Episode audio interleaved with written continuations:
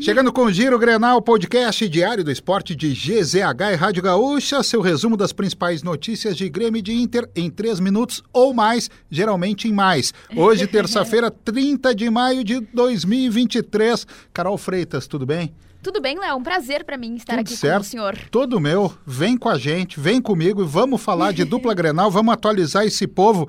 Vamos começar pelo Inter? Vamos lá, então. O técnico Mano Menezes ainda não definiu a escalação do Inter para a partida contra o América pela Copa do Brasil.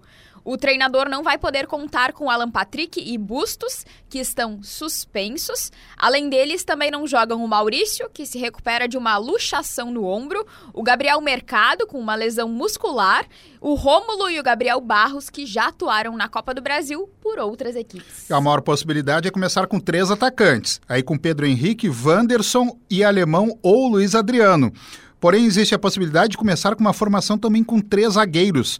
A partida contra o América Mineiro é às nove e meia da noite desta quarta-feira no Beira-Rio. O Inter precisa reverter uma desvantagem de 2 a 0, ou seja, ganhar por três de diferença ou devolver uma diferença por dois, não tem uh, número de gols uh, Gol fora, de como casa. critério, nada disso. Nada disso, nada disso. Se vencer por dois, 3 a 1 4 a 2 2 a 0 é pênaltis se vencer a partir de três gols de diferença da Inter. E o Inter também anunciou o retorno do preparador físico Flávio de Oliveira. Ele deixou o clube em novembro do ano passado para voltar para São Paulo, onde trabalhou no Corinthians. E agora vai para sua segunda passagem pelo Inter, clube pelo qual foi vice-campeão brasileiro na última temporada. Vamos falar de Grêmio agora? Se o Inter define sua vida no Beira Rio na quarta-feira, o Grêmio define a sua vida no Mineirão também na quarta. E o time fez o último treino antes da partida contra o Cruzeiro pela Copa do Brasil. Renato Portaluppi comandou a atividade com portões fechados, um treino que teve cobrança de pênaltis e definição da escalação com seis mudanças no time. A delegação chegou em Minas Gerais no meio da tarde. O jogo é às 8 horas da noite desta quarta-feira. Jogo de ida foi 1 a 1, ou seja, qualquer empate leva para os pênaltis e quem ganhar leva no tempo normal.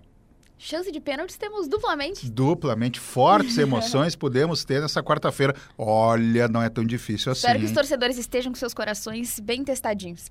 Mas o Renato também deve repetir o esquema com três defensores usado desde o Grenal 4-3-9. Soares, Bitelo, Carbarro, Grando e Cristaldo retornam após preservação. O Kahneman, que estava suspenso no Brasileirão, também vai jogar. Então, dessa forma, o provável Grêmio tem Grando, Bruno Alves, o Vini e Kahneman, Fábio, Vila Sante, Carbarro, Bitelo, Cristaldo e Reinaldo, e lá na frente ele, Luiz Soares. E o Grêmio monitora o atacante uruguaio Cristiano Oliveira, de 21 anos, que está vinculado ao Almeria da Espanha, mas atua no Boston River do Uruguai. A revelação foi feita pelo empresário do jogador. GZH procurou a direção do Grêmio, que negou as tratativas. Porém, o clube segue na busca por pontas para a equipe de Renato Portaluppi. Siga o Giro Grenal na sua plataforma de áudio preferida, deixe a sua avaliação e ative o sininho para receber uma notificação sempre que um episódio novo estiver no ar. Produção da Janaína Ville, técnica edição de áudio do Christian Rafael e fica a dica, né? Nos siga lá nas redes sociais no arroba esportesgzh. Ô Carol, Diga. é hora dos pós-créditos, né? Uh, polêmicos. E a Janaína Ville, nossa produtora, ela colocou uma sugestão. Que você não vai saber qual é, porque eu não vou nem ler a sugestão. Sabe por quê? Eu mudei de ideia. Quando a gente falou aqui do Boston River, Hum. eu me lembrei do basquete, do Boston. Tu gosta Nossa de basquete? Eu não- Acompanha? Não acompanho, mas a nossa produtora é fã, né? Sabe muito. E como nunca me deixam falar no Primecast, eu vou usar esse espaço para falar de basquete. Viu que o Boston amarelou. É assim, ó, é- a história é a seguinte: é, o Miami venceu três jogos, aí amarelou. Aí o Boston venceu três consecutivos. Ó, vai ser a maior virada. Tá? E aí o Boston amarelou, jogando em casa. E aí perdeu por 4 a 3 Ah, jogo histórico, vai ser virada histórica. Ah, histórico foi o Miami vencer. Mas sabe por que, que acontece tudo isso? Por quê, Léo? Para que sete jogos? Para que sete jogos para definir um finalista? Me explica.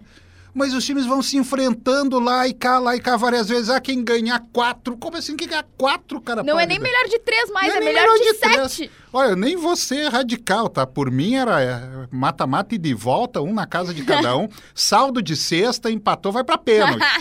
pênalti, olha lá, cinco cestinhas pra cada lado, pronto. Vamos botar pra discussão esse Tem, regulamento tem aí. esporte que dá muito certo, assim, mas não sei, né? Eu não sei nada. No Primecast não me deixa falar. Vou falar agora. Pronto, falei, foi espaço que me deram.